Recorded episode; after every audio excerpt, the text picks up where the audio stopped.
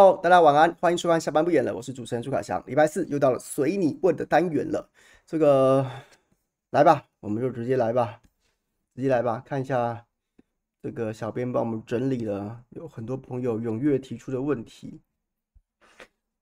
嗯，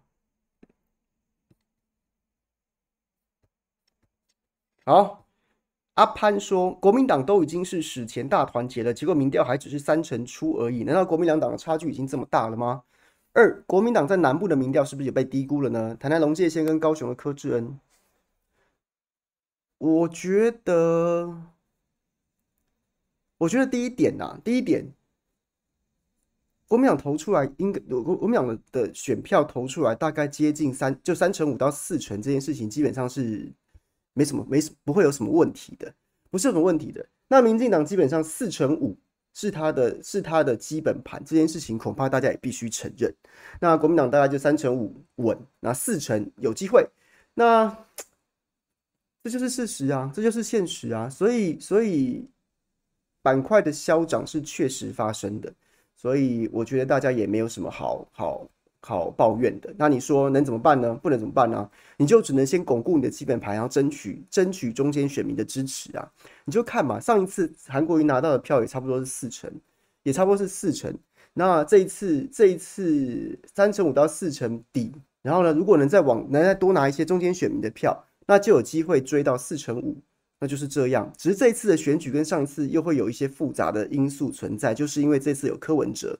有一个第三第三候选人，所以好了，简单来讲啦，简单来讲，我原本预估的得票大概是大概是有两两蓝跟绿都有机会上四成，那柯文哲大概会压缩到两成以下，这是我原本的的估计的得票。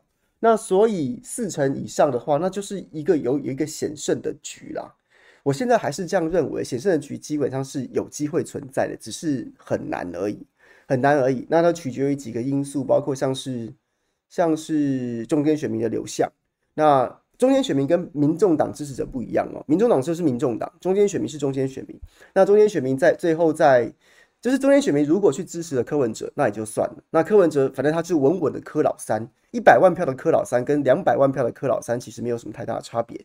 那重点是重点就是蓝跟绿各自的基本盘，绿的基本盘比蓝的大，比蓝的大。这是现实，那大大大大概一成左右吧，一成左右吧。那也有说这个是就是就差不多一成左右，好像就算一成左右。那如果你把柯文哲切开之后，切开之后，那剩下的中间选民，剩下中间选民，如果蓝的能拿的比绿的多，诶，那你就追回一点啦，那你就那你就追回一点啦。然后再来就是再就是，如果能够吹动一些气保效应。推动一些弃保效应，让柯文哲支持者当中认为政党轮替的价值还是大于他个人的，然后在最后关头就觉得好，阿北我支持你，但是但是不好意思，这次先下架民进党，然后于是就再回来一点，他就可以把这一层的差距逐渐追回来。所以我们本来原本预估说他可能如果蓝营要赢的话，他的局面可能就是四成双四十，然后呢差距在一两趴之间，然后蓝营险胜一趴，甚至不到一趴。然后柯文哲呢，就是被气到十五趴以下，甚至是十趴以下。我原本原原本认为说，如果国民党要赢的话，大概局就是这样子。所以，如果你问的是这次选举的话，那就是我接下来看两个因素要被启动。第一个就是中间选民最后最后就是觉得这次国民党民进党八年执政应该要下来做个下来这个检讨一下了。然后呢，觉得国民党这一组人哎好像可以寄予希望，那于是愿意投。然后再来就是。某种程度的弃保还是一定要发生，如果没发生的话，大概就很难追那个将近一成的差距。OK，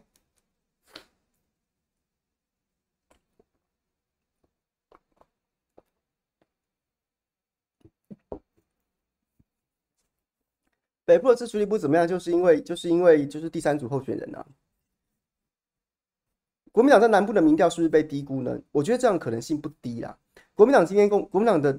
此时此刻的内参民调，他们声称的内参民调，虽然我没有很在意什么内参民调，反正他内参民调跟大家讲是说什么差距是在三趴左右了。好了，那这个你信就信，不信就不信，我也没有什么意见。不过呢，他自己做出的一个选票的结构是什么？是北台北赢，得新北还输，台北赢，赢赖清德，新北还输大概四个百分点左右。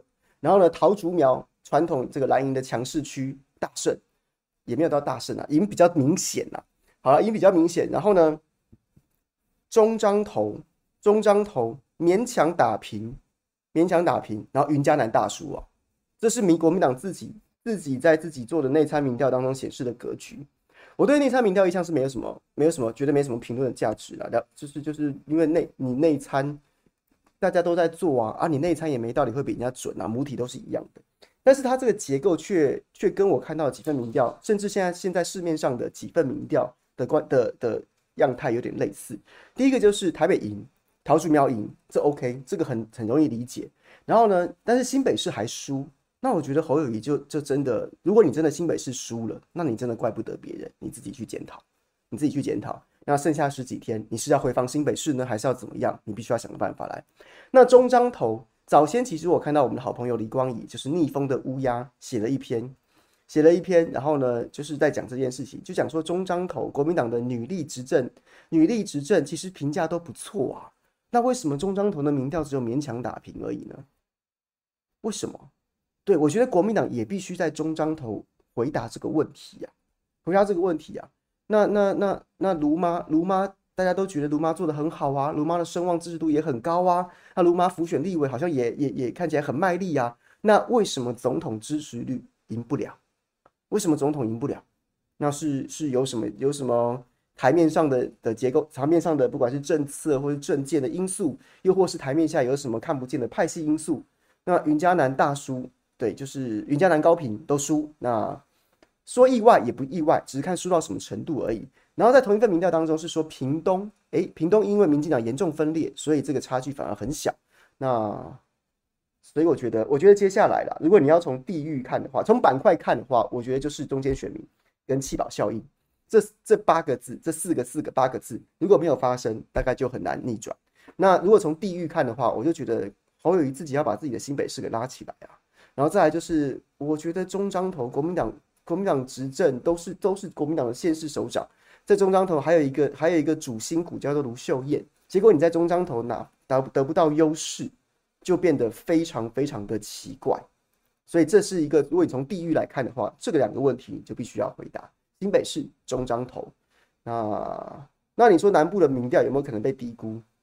我觉得当然是有可能啊，因为南部如果如果就是现在没有吹一个很强烈的支持国民党要支持政党轮替的风的话，那沉默螺旋在一个相对很绿的地方，当然对蓝营来说或对在野的阵营来说都会出现沉默螺旋，所以有没有可能被低估？有可能，对，那只是对低估到什么程度，这我不敢讲，我不能我没有办法跟大家讲说它会像是会像是谢龙介当时这个美美岛电子报做它只有十几趴，最后投出来四十几趴，我是没有觉得有这么乐观。但是，但是有没有可能被低估？有啦，有可能啦。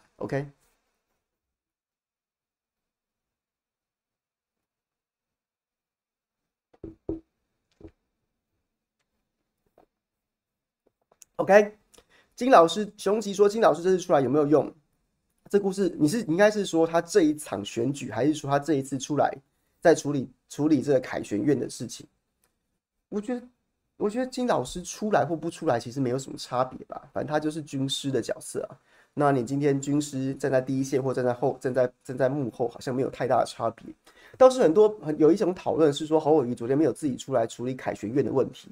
但我不这样看呢、我反而觉得，我反而觉得侯友宜自己出来处理凯旋院的问题，恐怕还没有侯夫人那一封公开信来的有威力、我说真的，以我这么常在写东西的人。我都觉得侯夫人那一封信，你说他在技术面上面吗？没有说，没有说什么堆砌华丽的词藻，或是刻意写什么样的起承转合，但是他的情感是很丰沛的，就是他的文他的文字运用其实还还蛮口语的，没有精雕细琢，也不是什么也不是什么了不起的了不起的这种，就是你知道很很炫技的写法，但是呢，它里面的情感就是你读了字里行间会觉得那个那个情感是满出来的。所以我觉得那封公开信的威力才强啊！为什么要侯友宜出来了？侯友宜出来自己讲，反而让他会让大家觉得隔一层纱。因为你想当然了，他一定会出来说我要保护我家人，保护我太太，保护我，然后我的岳家怎么样怎么样怎么样的，然后大家就会觉得说，你推卸嘛，你卸责啊，你推给老婆，你推给岳父，你推给死去的儿子，你卸责，你扛起责任来。对，大家一定会这样讲的。所以这种事情就是，就是，就是父子骑驴呀。今天要批评你的人，怎么样都会批评你。你自己站出来，他也会找理由批评你；你没站出来，他也会找理由批评你。那如果真的叫就事论事的话，至少各位在我这边，我的观点是，我觉得侯友谊自己出来都没有。都没有昨天侯夫人写的那封信要强啊！那封信真的写得非常好。他如果他说说他是这一场选战到目前为止公开谈话、总统辩论、总统证见会当中的那个讲稿，如果全部加进来，我觉得这是我今年选举看到写的最好的一篇文章。到目前为止，当然还有十几天。所以，所以，对啊，我是我是没有让我是没有认同，我觉得那篇文章写得非常好。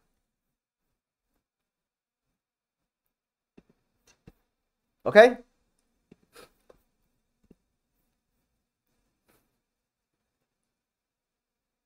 假如柯文哲没有出现过侯赖对决，谁能赢？我觉得侯会赢诶。就是你现在看到，其实其实赖清德的民调，你说哦，三上四成了，哎，如果一对一你占四成，你是会赢是不是？一对一，哎，蔡赖。韩国瑜当年，韩国瑜当时狂输两百多万票，就是四成得票率啊。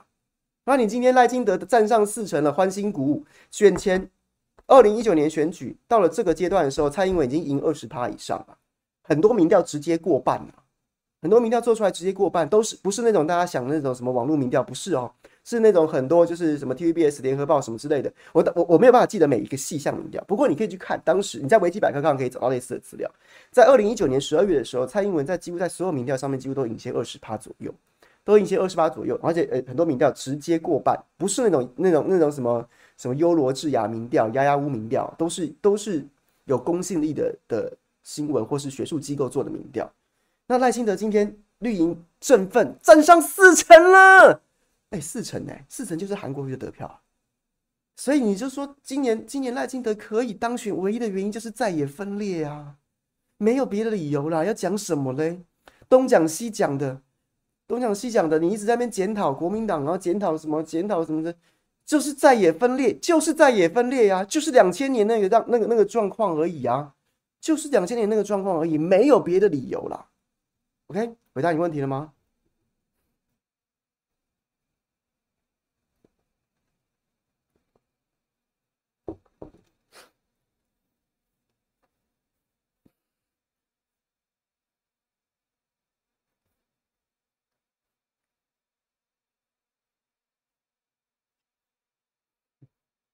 ？Win，为什么泛蓝的选民都这么龟毛，泛绿的选民都这么瞎挺？泛蓝支持者都自都自家送选人，超级挑剔，已经到了神才能当总统的地步。反观泛绿的支持者，一个超瞎的理由，他们的选民就相信了。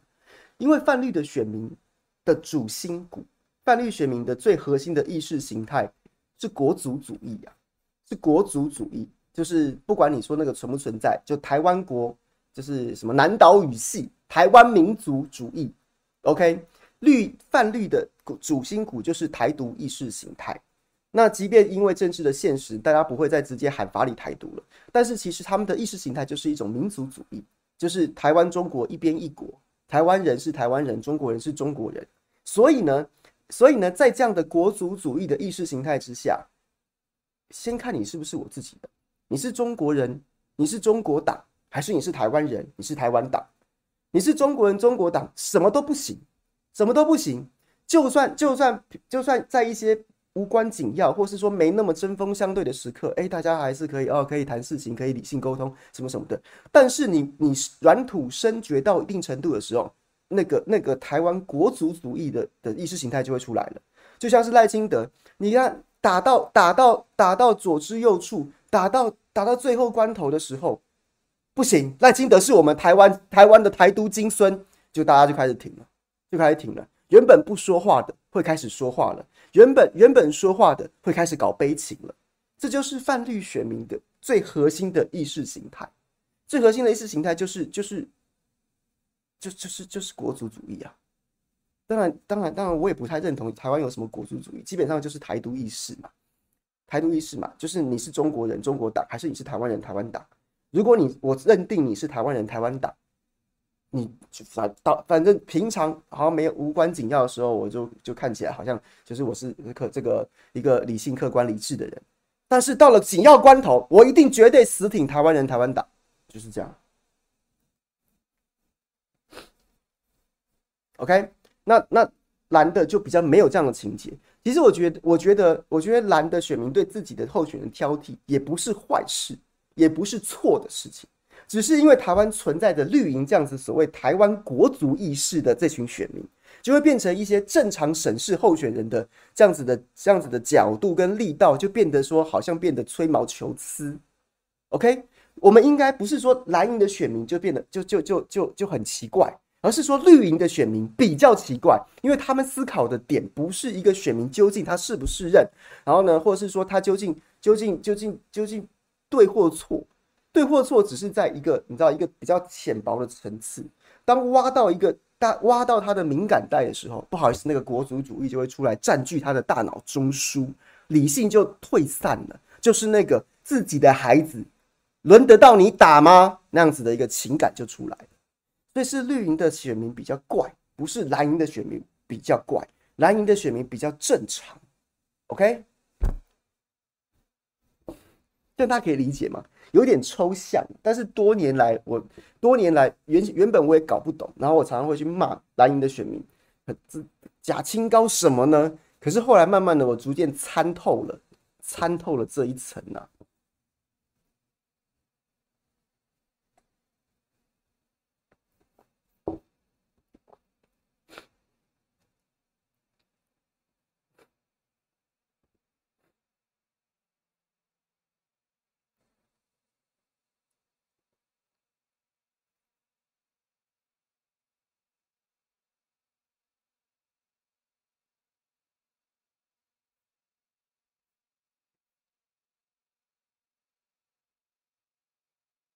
好，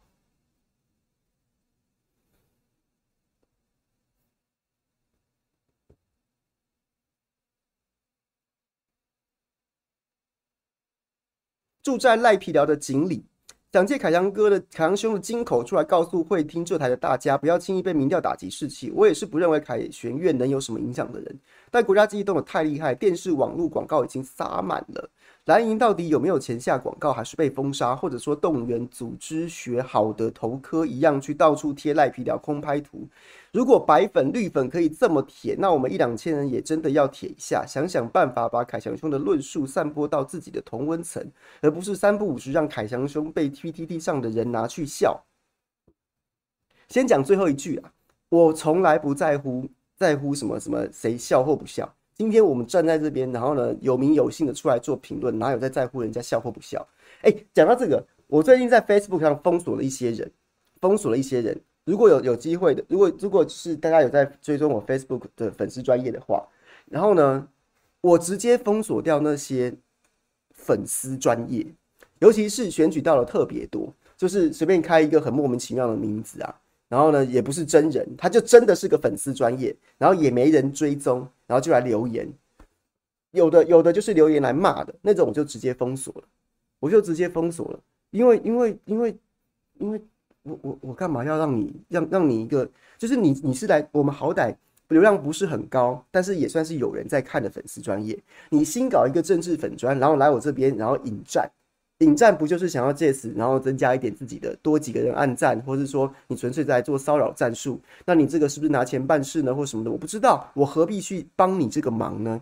所以像这种、这种、这种、这种什么，就是政治政治粉砖，然后呢？然后呢，也没什么人追踪，我根本也不认识你。然后你没事就来出言不逊，然后你就来就来这边引战，或是来讲一些五四三的，我就直接封锁。你要经营自己的粉丝专业，你就麻烦你自己努力。我们也是自己经营起来的，我没有要让你搭这个顺风车的意思。那如果有朋友呢，你只是不想用本尊账号，然后呢，用一个粉专的来来留言的话，我个人也是不喜欢，因为我觉得。虽然我是没用本名啊，但是我从来也没有隐藏我自己的身份。那既然大家要来讨论政治，我都直接跟直接跟大家就是对不对？就是有话直说。那你有什么不敢跟我？就是要跟我在那边还要弄个匿名啊，弄个弄个分身呐？然后呢，对我就是我也不喜欢。那所以就是我会我会封锁，OK，大家就这样。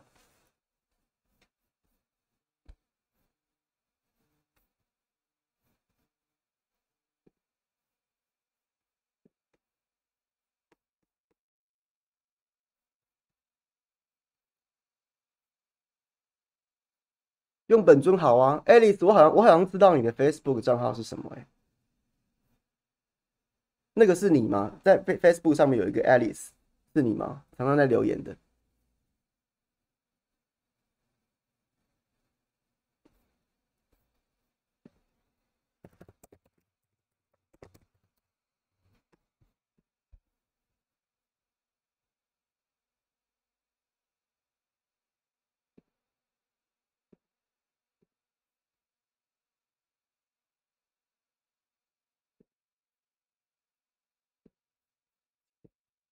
好，再来。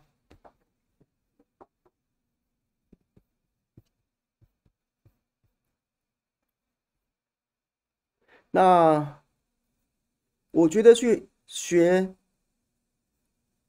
有没有钱下广告，还是被封杀，或者说学动员组织学好的头科到处去贴赖皮条空拍图，拜托不要，拜托不要。好的头壳令人厌烦到极点，连民民民众党自己现在都不不不呼吁人家这样留言了，你还去学，你还去学，你这不是招人讨厌吗？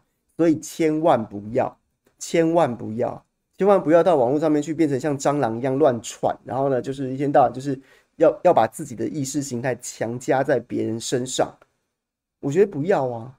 其实就像是，其实政治，如果你真的有心要拉票，它其实某种程度就是一个直销的技巧。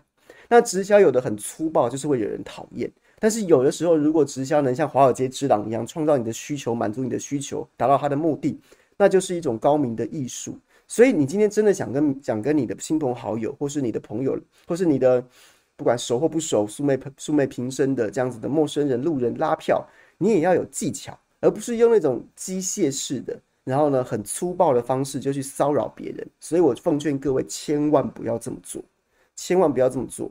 你可以用口耳相传的方式啊，然后呢，就是也许还要，也许也许就还要，就是人家不想聊就不要强迫人家聊，人家真的要聊的话，也也就是只是表达一下你的观点。最重要的事情都是，就是如果大家真的有心要做这件事情，要的不是那种说很积极的，脑袋却是空的，然后到处去贴一些很很。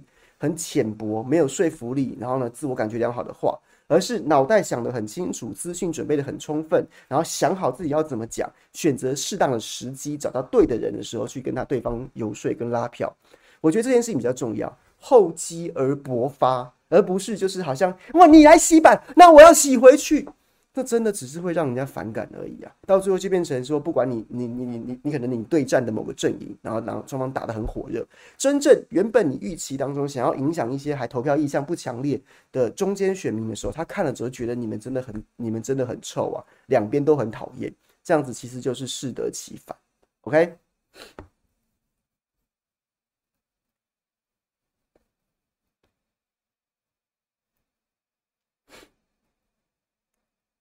民调打击士气哦，其实现在看起来明显最明显就是《美岛电子报》，然后看到这个赖清德上去上升，然后侯友宜下跌。那侯友宜下跌这件事情，其实我我基本上我的、啊、我来讲啦，我来我来我的看法啦。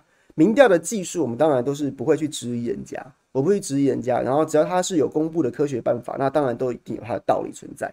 那反正到最后就是就是就是看结果嘛。那只是我觉得。从我从我政治记者、政论节目制作人，就是从政治路上面的 sense 的判断来说，其实我觉得赖清德在这一波拉高不会意外，因为他早先那一波因为赖皮的事情让绿营打得有一点、有一点、有一点溃散，人心有点散掉，所以往下掉。那他在做阶段性的处理，包括公益信托这件事情阶段性处理之后，我早先不就跟大家讲了吗？他会起到一个号召绿营支持者的效果。也就是说，非绿的选民还是不会接受的，因为会觉得你公益信托玩假的，而且你是个违建呐，做个什么怎么做公益啊？你这边就是话术嘛，你还在那边哭嘛，什么什么之类的。非绿的选民不是他的，不是他的 TA 呀，他终究是要号召了运营的选民说，哎，我已经处理了，然后让他们有一个话可以说，然后有一踩着一个，你知道，就像是原本是无量下跌，但终于踩到一块地之后，一蹬就就可以开始往上爬，重新往上爬。大概就是这样的效果。我记得我上周不就跟大家分享了吗？所以这一周，当你看到绿营的支持率上去的时候，有有有很惊讶吗？有有你有要要觉得很恐惧吗？不用啊，这是一定会发生的事情啊，因为他上周民进党的处理就是这样子的。那所以你说你说赖赖清德的民调有四成，这件事情有会？难道你觉得他应该一直都是三成五这么低吗？所以四成这件事情不意外啊，而且选战倒数只剩下只剩下两周左右的时间了，该归队的也该归队了吧？所以这他上去是正常的。那确实早先就是，我觉得国民党反应确实慢，在前一波，在前一波打赖皮聊这件事情，看起来把赖把把把赖清德打过打到了。但是选举这种事情是这样的，他必须要是一个必须要是一个你知道一波接一波的攻势。所以赖皮聊这件事情打到，其实我觉得打到赖清德掉三趴的时候，差不多差不多就就该见好就收。那你要的事情就是。比如说你你赖，假设你赖皮寮，假设想要打五天的话，你打到第二天的时候，你下一波攻势就应该已经要点火了。然后呢，赖皮寮赖皮寮还有，比如说你假设你有五天的料要丢，你丢到第三天的时候，你后面五天要打的东西就应该出来了。然后呢，第二波打完打到第二天的时候，哎，这第三波的东西就要出来了。那你就看到其实国民党这一波的下滑，很明显就是赖皮寮打到强弩之末。强弩之末了，我觉得在国安人员撤守的那一天，在公益信托那一天，就应该要开始打下一个议题了。然后呢，在国安人员撤守那一天之后，就不用再打这个事情了，就不用再打这个事情了。但是呢，很明显的，也许是侯友宜竞选总部的反应慢了，也也许是蓝营的支持者就是。沉溺于这个这个胜利当中，没有警醒，所以呢，就出现了一个赖皮了这波攻势的强弩之末，到下一个攻势还不见弹的过程当中，被绿营突袭了一波凯旋院，就是这样啊，就这样，所以侯友谊会掉下来，但是但是就如同早先，就如同早先早先赖清德下滑，公益信托之后开始上升一样，在未来的几天，在未来的几天，侯康配也会上去啦。因为很多蓝营支持者也看不下去嘛，也会觉得说，这是侯夫人人家一个合法的财产，合法的财产收租也合法，也合理缴税。然后你去斗人家财产，你这样跟你这样跟当年当年对不对？土改斗地主有什么两样啊？今天是不是随便冲进你家把你抓出来，然后就说你这个房租太贵了，你房子卖太贵了？难道我们鼓励的是这种价值吗？那再加上侯夫人这封信写的非常写的非常好，写的非常好。所以呢，大家会心中那种情绪也会上来，会觉得说这欺人太甚了吧，欺人太甚了吧，欺人太甚了。所以就是大家要团结呀、然后呢，就是我要去投票，然后我要我要我要就是要要讨个公道，这样情绪也会出来。所以赖赖清德之前掉下来，公益信托之后爬上去，那国民党是之前上去之后，然后呢，但是在强弩之末的时候却没有及时找出下一个议题，于是掉下来。但是在昨天这封信之后，他也找到了一个触底反弹的，起码我看到聊天室里面很多蓝营的支持者，你们的情绪就是就是我预期中的，啊，就是大家也会觉得这个欺负人过头了，所以就会踩住，然后接着就会上去，就是这样，不用不用太意外。那这样子的态势上去之后，上去之后，那就回到我们前面第一个议题讲的，如果你从整体的盘势来说，最后真正的中间选民投谁，然后最后弃保效应有没有发酵？然后，如果从地域的角度来说，最后侯友宜有没有办法赢回自己的新北市？最后，我们的卢妈带头的中彰投女力军团能不能让中彰投国民党胜出，就会是最后封关之后的关键。OK，这样讲有没有可以理解吗？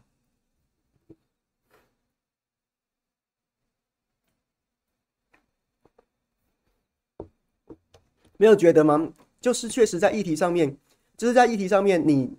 你在公益信托之后，在国安国安人员被拍到那一天，达到高峰。赖清德做公益信托之后，国安人员然后呢开始撤哨，然后呢撤哨之后什么什么之类的，然后那都已经不太重要了，那就已经你就要赶快见好就收了，见好就收了，然后只能嘲讽，不能再追打了，因为追打其实打不出什么，人家就是很明显的脸厚着脸皮在做危机处理了，你前你你这是穷寇莫追啊，你要赶快再开新的议题。可是呢，我看到很多就是你知道还是继续追打了国安，然后什么国安什么什么隐身术，然后然后搬二十二个床垫，又多打了两天，这叫做贻误军机呀。因为其实你就那两天那个，这都是很枝微末节的事情，人家就已经在收了，你再打你要怎样呢？如果他跟你硬杠，国安继续战，那你可以继续打，他就厚着脸皮危机处理，你就应该赶快开别的战场。但国民党在前一波就，或是说蓝营的这个这一这这个这个，然后泛蓝或者什么，你要怎么讲称呼？就是蓝军就没干这件事情，就是在这个地方多浪费了两天，就被抓到一个凯旋院反打的战机。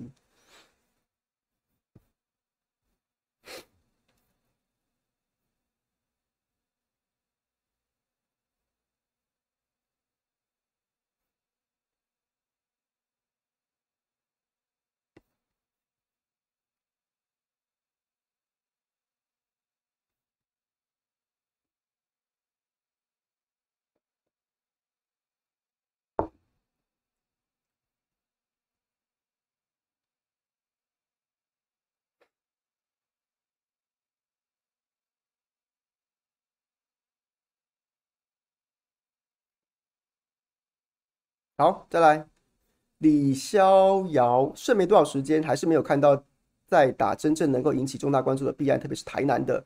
我记得之前有说在收集资料了，但到现在好像还没掉打，是要拖到最后一刻，还是找不到一级必杀的爆料，所以暂时放弃呢？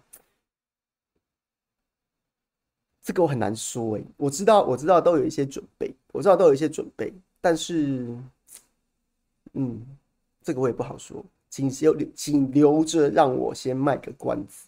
或是说，或是说，我现在也没有足够的的的讯息跟大家分享。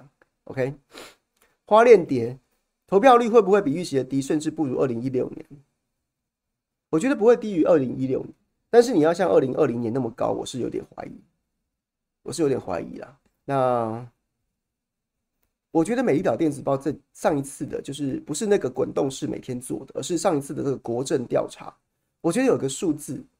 我细节数字我忘记，但是我看的时候我非常的，你知道难过，怎么难过呢？就是如果没有记错的话，他写到说坚持会去投票的，就是就是坚定会去投票的，其实绿军还比蓝军多，就是就是你支持侯支持赖萧配，然后一定会去投的比例，还比支持侯康配一定会投的比例高。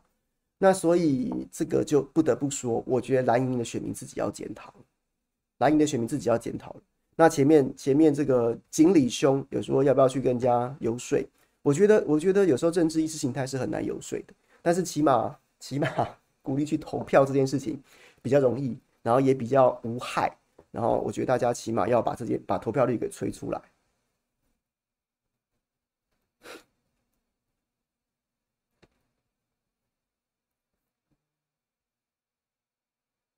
看中天和 TVBS 的非绿评论员，他们针他们对绿针对蓝的无理攻击没什么反击能力，是不是因为他们也不挺蓝，所以尝试反而帮着白情勒蓝？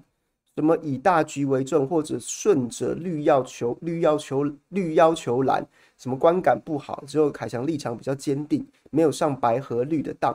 想请问凯翔，为什么没有上中天或 T 台？少了你这些非绿媒体也看不下，看不下点点点。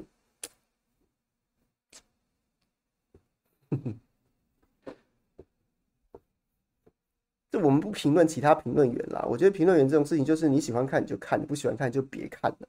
那那我自己在这边直播也挺好的。那那就这样啊，就这样。这个问题有点难回答，有点难回答。那。中天，我原本一个礼拜会去三四次，那后来当然就是因为前一波，好不好？就是前一波罗志强的子弟兵陈芳莹出来说我对他性骚扰之后，然后我就离开了这些就是电视平台，就回到自媒体来自己直播。那那时候就离开中天，对，就是这样。那我也我现在也没有觉得说一定要回去什么讲什么什么东西，我在这边也是很自在啊。啊，我们大家在这边不是，我反而有更多时间跟大家互动聊天，这样也挺好的。那你说啊，那这些平台影响力啊，或什么什么之类的，如果都是这样的人，怎么样怎么样？那你就别看，OK？因为它也是自媒体的一环，不是吗？如果你觉得不满意、不高兴，那你就别看，OK？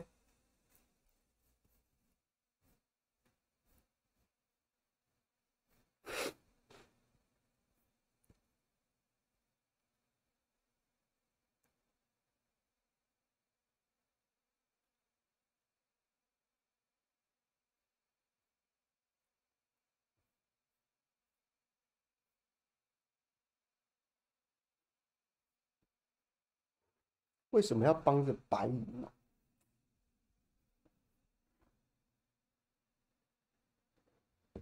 我觉得，我觉得其实，我觉得其实，这不得不说，我觉得，我觉得民众党在操作这件事情上面非常的、非常的敏锐呀。因为其实你去看民众党，他其实他在自媒体这块经营，尤其是自媒体的直播主，包括柯文哲亲自去邀约啊，然后呢亲自请吃饭啊，什么什么的，这好好多名嘴自己都出来讲了，不是吗？然后出来请吃饭沟通啊，像早先在蓝白合前夕啊，那些那些出来帮柯文哲传递那些要要营造柯正侯父气气氛的，都是都是座上宾。然后呢，其实我觉得网网络上面留言，然后在聊天室里面留言洗版，某种程度也是达到一定的一定的作用。因为其实我们在上这轮节目的时候，其实很多很多时候没有轮到我讲话的时候，我们都会看聊天室里面在讲些什么东西。那再来就是确实因为。柯粉现在被他营造出了一个都被打压、都被都被压迫的情绪，所以在网络上面的热度非常高，就跟二零一九年的时候，就跟二零一九年的时候，那时候就是韩粉的内聚性非常强，但是没有办法外往外往外扩散的情况是一模一样的，一模一样的。那如果你是在网络上面的直播主，因为现在几乎每个每个争论名嘴的来宾都有在做自己的直播，或是说。或是说，或是说，就是他他他也会被也会被被评价点阅率嘛？那有有白的点阅率会好啊，你做有白的内容，点阅率会好啊。所以谁要跟点阅率过不去呢？所以就是这样子啊，大家都是利字所趋啊，大家都是利字所趋，然后所以所以就是这样子，这就是一个你知道共生的结构，就这样。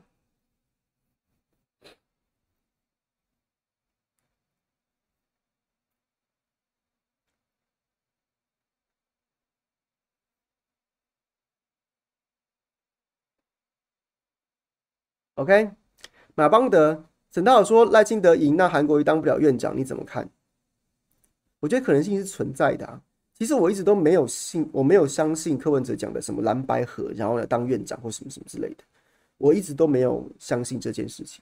所以我就觉得三票，你如果你要支持蓝营，你就三票国民党，一票都不要分给民众党，一票都不要分给民众党，就是三票，然后就让他直接选多席一点。直接让国民党选选多席一点，就可以减少这件事情的风险。你让民众党的席次越少，民进党的席次越少，韩国瑜的院长越稳，就是这么简单，就是这么简单。你真的让柯文哲拿翘三党不过半，他就会在他就会从一月十三号跟你玩到二月一号。然后今天今天沾一下白蓝的，今天讲几句韩国瑜怎么样怎么样怎么样，但是国民党怎样怎样怎样，明天讲一句，哎，赖清德总统怎么样怎么样怎么样，民进党又怎么样怎么样怎么样，他就因因为其实这也不能怪他，如果你三党不不过半，你是关键小党的话，你本来就应该要就是要想办法去用玩杠杆的游戏争取到自己最大的利益。那但是呢，就是就是如果如果大家太太急切的想要让韩国瑜当这个院长，你就会中了柯文哲的。着了他的道，着了他的道，然后呢，就是就是让他予取予求，重演十一月二十四号之前，也不是十月二十四号之前，重演十一月十五号之前那个让你知道，你就那个柯正侯父的噩梦又会回来那样的状况。所以在这样的情况之下，也许我们最终很难阻止三党不过半的情势，但是起码你在投票之前，你可以想办法挽救这个情势，就是想尽办法说服大家，包括你自己，三票国民党，一票。都不要支持民众党，OK？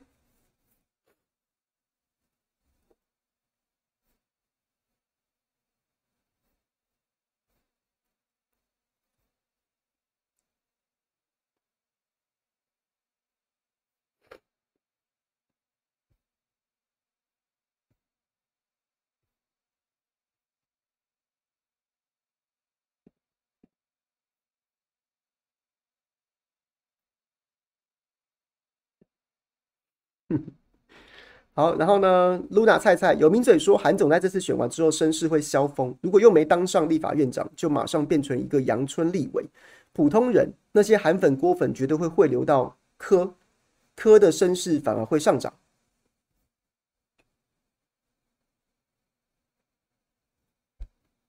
Luna 菜菜，你在在聊天室里面吗？是谁这样讲的？我听不懂这个逻辑是什么？哎，我听不懂这个逻辑是什么？哎。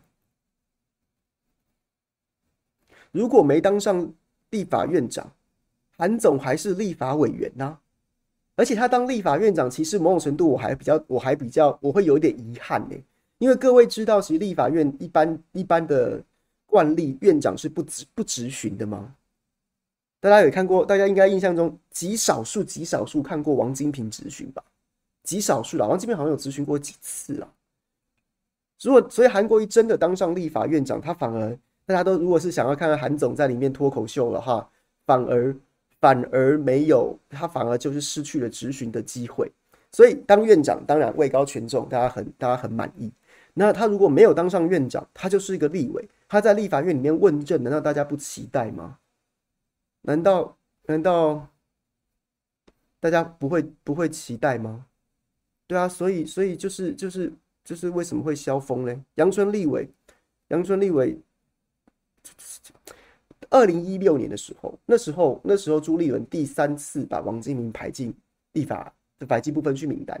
那时候大家就讲说，王金平如果没有办法当院长，就是个阳春立委。对，但那是王金平，因为王金平的长处就是就是调和顶耐。你要说桥也好，讲好听就调和顶耐，讲难听就是桥。所以他没有当院长的话，他就没有办法发挥他的桥功。但是韩国瑜，你不觉得你不没有觉得说他的他的长处是桥吧？他的长处不是嘴吗？所以他没有当院长，他的他的身世怎么会跟王金平一样变成阳春立委之后就不见呢？这逻辑根本就事实基础就不不一样啊，就不一样啊，事实基础就不一样，这两个人就不一样啊。然后呢，再来说普通人那些韩粉郭粉绝对会汇流到郭郭的柯汇流到柯柯的身世反而会上涨，这段的逻辑应该是说。应该是说，哦，韩国瑜没有当上立法院长，他只是立委，所以身世消风之后，韩粉会流失流到柯。但是韩国瑜没当上立法院长，他还是立法委员啊。你柯老三是路人甲，哎，为什么会会立委立委这边的人气会散掉，然后会流到路人甲那边？这逻辑我听不懂哎，Luna，你听得懂吗？你听得懂吗？韩国瑜没当上院长，然后呢，只变成立委，韩粉会不高兴，会消风，会会流到柯。但是，一月十三号选完之后，柯文哲是个路人甲啊，稳稳的柯老三呢。啊，立委，你觉得啊，立委太糟了。然后我去，我去拜一个路人甲，还是你？难道真的是白莲圣地？那你就不要讲你韩粉郭粉，你是白莲教徒啊？不然这逻辑我听不懂。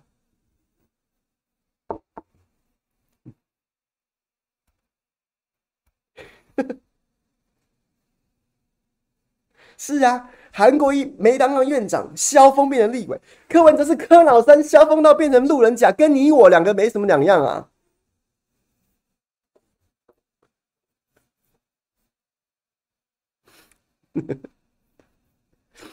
没有，哎，陆大，我不是要笑你，但是这个逻辑我真的笑出来。到底在想什么啦？哎呦，这逻真的是为了要讲，为了要帮科讲几句话，然后呢，那逻辑都扭曲到一个莫名其妙，经不起考验呢。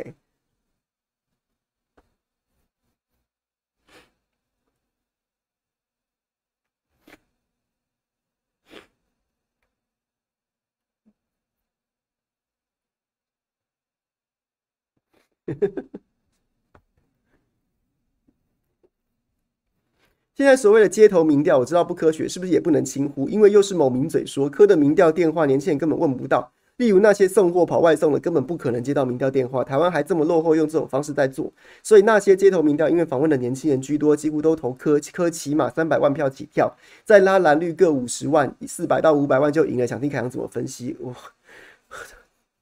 这我真的没办法分析耶，这我真的没办法分析耶，这里面有太多。太多彼此并不并不连接的，并不连接的逻辑，所以我不知道怎么分析，我不知道怎么分析，我不知道，我不知道怎么分析。哎，我觉得我昨天我真的有看到柯文哲跟这个街头派对这两位年轻人在在在那个直播。那我我是觉得啦，这个街头派对也搞了一年了，我觉得其实其实年轻人有这样的创意跟这样的行动力，其实是值得肯定的。可是他就不是民调啊。他就不是民调啊！哎、欸，韩国瑜在二零一九年的时候，韩国瑜二零一九年的时候也有孙先生在帮他做民调，走遍各大市场，从南到北，然后市场啊、夜市啊什么，在做孙先生民调，韩国瑜都赢啊，韩国瑜都赢啊。那如果现在这些逻辑是成立的，那当时韩国瑜就赢了，韩国瑜就赢了。所以，所以这就这这这这有什么好？这这这这这这没有办法，没有办法。那起码当年韩国瑜，韩国瑜最后叫大家民调盖牌，他也还没有把把街头街头民调拿出来说服支持者，或是拿出来号召支持者。但柯文哲这么做了，我觉得这已经到反制的地步，这已经是反制了。你可以肯定这些年轻人支持你。但是你就不能告诉大家说那是民调，那就不是民调啊！你这真的要反科学耶，真的叫反科学。这场选举下来之后，柯文哲就变成全国全国统计系的大敌啊，统计学之敌啊。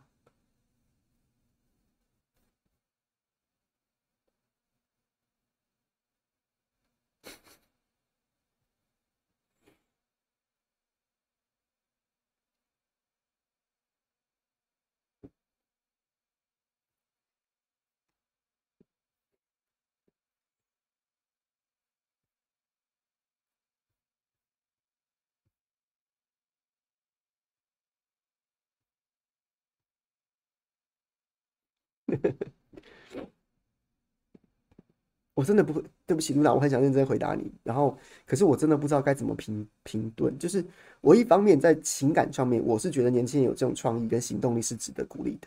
可是问题是，那就不是民调，那就是一个街头街访啊，他就是街访啊。你硬要把它街头街访做一年，很了不起啊，节目会很有趣啊。但是你硬要把它说成是民调。那就扯了吗？那真的是义和团呐！义和团就是街头杂耍，可以。但是你要义和团去跟去跟洋枪大炮打仗，那就是你害了他啊！那就是那就是对不对？但我觉得这例子太贴切。对，义和团如果是在街头卖艺的，很好，你把它当成街头卖艺的看待，它真的很好看。但是你把它当成是北洋新军，跟北洋新军并列，对不对？我大清廷两支主要战力，叫他去守天津，天津这个这个炮台，然后遇到八国联军的时候，你就是害他，你就是害他。那现在柯文哲做的事情就是街访就街访，他不是民调。你要说他是民调，你就是害了这两个年轻人出去外一月十三号出去外面给人家笑，抬不起头来。你不要害人了。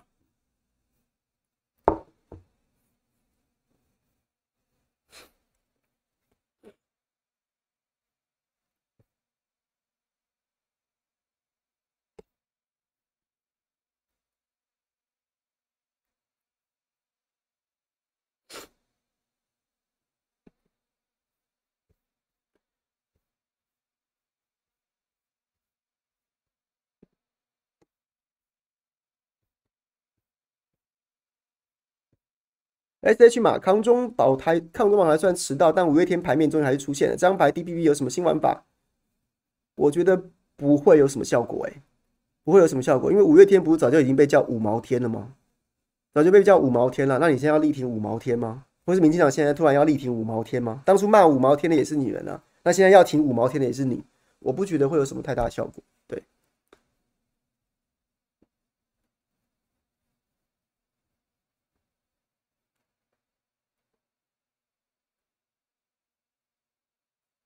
我不，我我是真的觉得这个新闻不会有太大效果。对，丽丽，全台丈母娘是不是该串联？绿营凭什么为了掩盖非法的赖皮寮，把丈母娘爱护出嫁女儿的心赤裸裸拿出来编？对，我觉得是啊。前面我讲了，我觉得过两天侯康民调会再往上走，原因就是因为他也踩到了底啦，他也踩到了底，而且这个上脚一蹬往上爬的速度跟力道不会弱，因为这个是触碰到很多人心中软的那一块。我就说，为什么我说我说这个这个侯夫人写的这篇文章非常好，因为她把情写在前面，那个情是你读字里行间都会觉得，你知道，眼眶湿湿的那种感觉。那她她写的很很直朴的文字，就直接写出了她的父母是如何爱她的，嫁给女儿要嫁给刑警，那个年代对不对？会有一次一天到晚在讲的，我们泣不成心发开几千发子弹，然后什么什么的，随时就走啦。那个年代杀警察是很常见的事情啊。然后呢，就是，然后对，然后女女儿要嫁警察，没办法。那我起码保你，如果哪天你哪天我这个女婿真的真的不在了，女儿能够活吧？女儿能够能够衣食无缺吧？他他他没有用很浮夸的文字就把这样的心写到让人家能够感同身受，然后还有对对，就是那个那种那种你知道那种旦夕祸福，然后夫妻俩没事，孙子不在了，然后又让两可能两老对旦夕祸福这种感受又更强烈，那他也写到这个写到这个了。然后呢，就写到侯友宜，他可能会一辈子觉得他欠他的岳父岳母、孙子没顾好，然后又会觉得永永远都欠他老婆、儿子没顾好。那所以他他这些这些事情，他就没有办法像是就是像马英九当年当总统的时候，就直接叫马周美青他们全部辞掉，没办法就不行。那所以我就觉得他把这些东西都写得很，会让很多不同为人父母的、为人妻妻夫妻的。为人子的，然后是说一般，甚至是房东的，那那种情绪都会出来，够了吧？有必要这样吗？你们这些职业学生有逼你租吗？你干嘛？你干嘛？其实对，所以我觉得他把他把那个情绪写得非常的浓烈，而且是用非常直朴的文字，你知道大巧不工啊。我觉得那样那样子，就是大家的情绪都会被点到，所以他反弹的速度跟力道会很强，大家不用担心。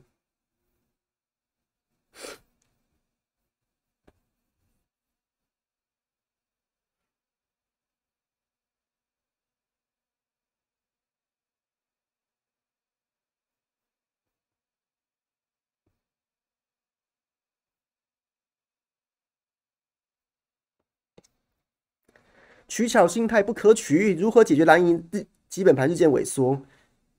国民党输给民进党还是国民党？民众输给民进党还是国民党，倒是输给民众党将四分五裂。民众党无论从光谱还是土壤，都跟蓝营是竞争关系，害怕未来在最大在野党也被夺走。不会的啦，不会的。第一个是日基本盘日渐萎缩，没有办法，没有办法有什么特效药。你要能做的事情就是你你要逐渐强化你这个党的体制，让你这个党变成变得更好，就这样子。那我觉得现在我之前之前前一波在讲的，我就觉得蓝营现在的内部。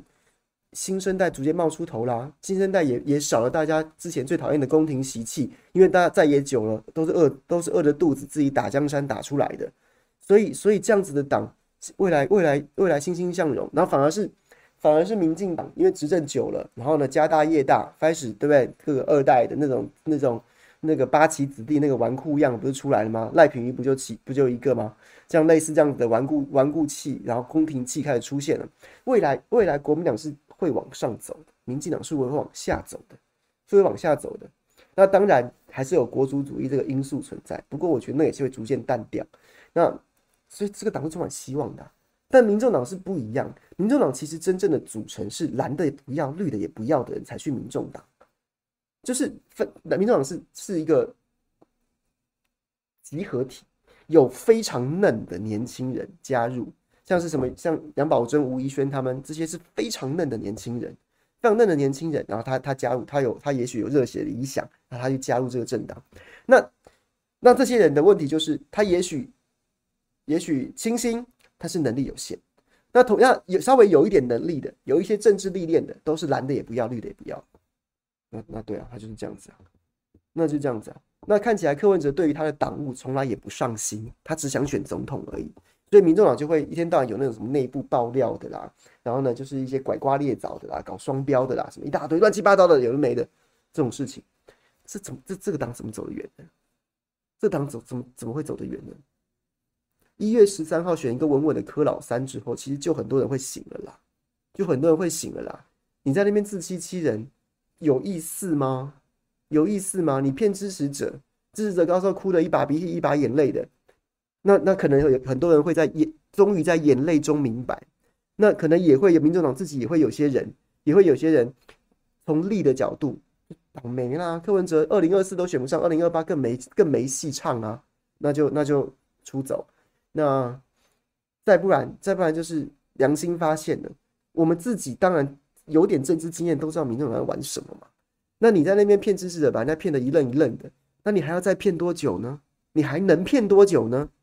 那也也是骗不下去嘛，骗自己有意思吗？自己在那边讲说什么啊？别不放弃，我们就不放弃，不放弃什么呢？你就是你就是一个稳稳妥妥的柯老三呐、你就是选完之后像两千年的连战一样被人家臭啊，就被人家臭啊！你现在丢出来那些民调，就会像两千年的马英九，到现在二十三年之后还被骂啊！马英九跟刘兆玄不是跳出来，就是当年发布的民调，发布那个假民调，到现在还三不五时被人拿出来臭啊！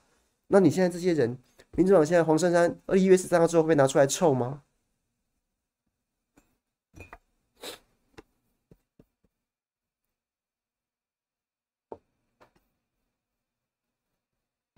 酸中痛，绿营连续两次九合一大败，蓝营连续两次大选大败，会不会导致蓝绿的中央的地方人才培养梯队断档？蓝中央蓝人才缺乏中央历练，绿人才缺乏地方锻炼，有可能啊，就是这就是问题啊，这就是问题啊。所以蓝跟绿，蓝的缺乏中央经验，都会出现人才短缺；绿的在在地方上面锻炼，都会减，都会都会削，都会削弱地方组织的部件的。你民主党既没中央又没地方，你告诉我说这个党可以执政，然后这个党未来二零二八我再拼一次，你有什么？你有人才吗？你有资源吗？你连历练的地方都没有啊！所以就是就是你知道那些那些谎话，就是白莲教徒的那些那些那些说法。我们二零二八大有可为，我都觉得干干嘛要要干嘛要？我不晓得是很可怜到说真的真的。真的相信这一套，还是说要要要这么疯狂到自欺欺人到这种程度？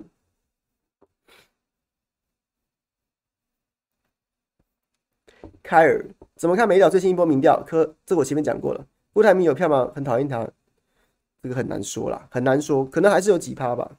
凯旋苑星光小公主要出来说吗？哎，叫他出来说，他能说什么呢？也不用管他。国三生歌喉。蔡英文脸书被洗版，这对选情会有影响吗？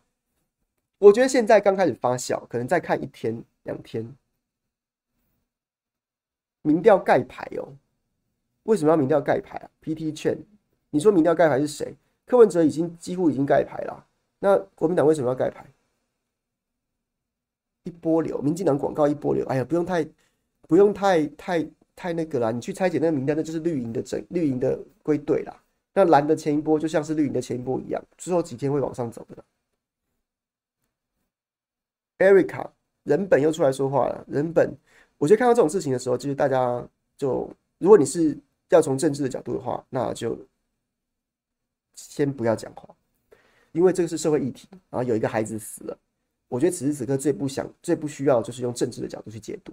所以呢，就就是如果你今天真的是觉得民进党要负最大的责任。然后国民党，国民党就是就是，The Post 应该从这边去批评执政党加点分吧，什么什么之类。如果你心中是这样想的，如你越是这样想，我越建议你这，我就越建议你这一两天先不要说话，先不要说话，让让这个议题的本质就是一个国中生之死，老师教教老师管教权的问题，让他让他在社会当中被被被被比较。比较没有政党因素的讨论，因为你一下子就用政党去里面说啊，蔡英文，蔡英文，蔡英文，就是如果我是中间选民，我就觉得说，干你们能不能好好讨论事情啊？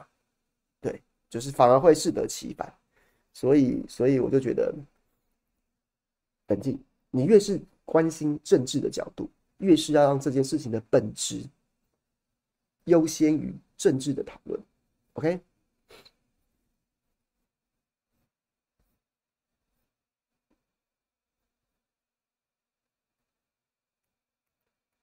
这 Rack 说：“我对呃凯旋苑侯正宜不会做任何处理的后续，是不是该跳上桌土下座？要应该要吧？”我说我：“我对侯正宜，对我本来觉得说这没什么好处理的，但是他们处理了，那我觉得处理的不错了，不错啊。所以所以嗯啊，这个没赌了，好不好？我我这在这一局当中，我觉得他处理的比我想象中的好，那这个效应也比我想象中的大。那所以所以对，嗯。”犀利，好不好？戳到我了，戳到我了。Alice，什么时候见 WeChat 抖内？想想问抖人民币会不会说通共？我们又没有出来选举，应该还好吧？好了，我这个要打烊了，念一下抖内我们的朋友。Direct Direct 小郎君有可能在选前一天公告选举活动结束后，三位候选人阵营有哪一个突然开抓到了记者会，或又各自是哪种抓到了记奥博吗？好了，我们下下我们来找一集专门来讲奥博。Jasmine，回回到德瑞刚这个问题，我觉得大家都还是会想要，大家都多少都会想说，看有没有奥博可以出奇制胜。可是因为台湾人民现在口味吃得很重，你这个奥博你太过头，人家觉得你演很大。你不够力，大家口味都已经这个吃重咸了，所以其实还蛮蛮某种程度还蛮为难的。Jasmine，谢谢 Linda 支持你的论述，谢谢 Middle Middle 送出会员，谢谢阿基说跟猴猴说今晚一定要对死刑废死、消防议题、学校教育跟霸凌等延上议题的重大宣誓才有救。工具人想问凯翔怎么看白莲教对电视台宣战？个人觉得真是病得不轻。他们就要营造受虐的战法，那能怎么办呢？所以，OK。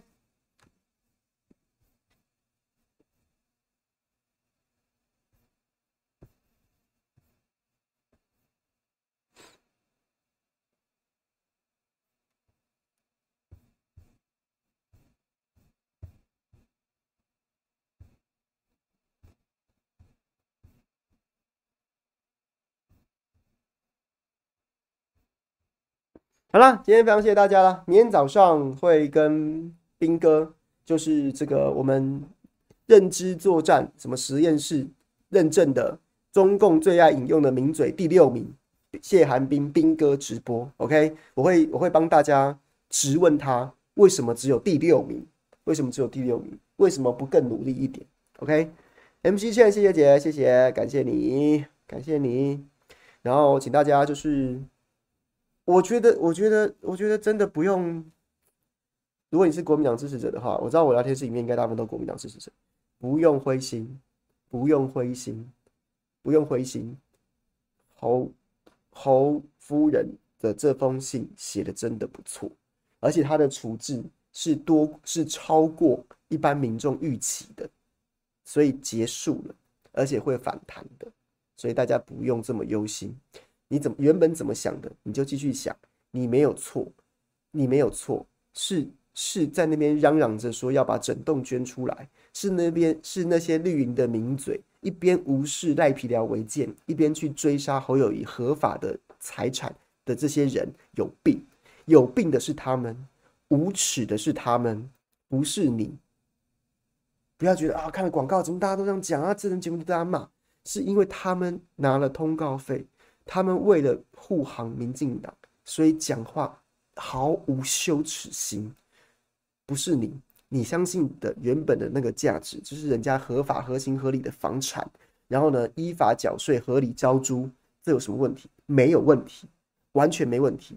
但是选举有的时候非常时间，有非常做法。包括我本人，就像刚刚 Derek 戳到我了，我也觉得没有什么好处理的。可是我昨天，因为昨天有跟龙介。聊天，他也讲说，他选举的时候就是就是，最后就是打一个感觉啦，打几个情绪啦，所以他做了超乎大家期待的处置，这就是一个下猛药的概念，那很好，很有力，OK，你没有错，坚持坚持相信自己原本相信的价值，OK，谢谢大家啦，拜拜。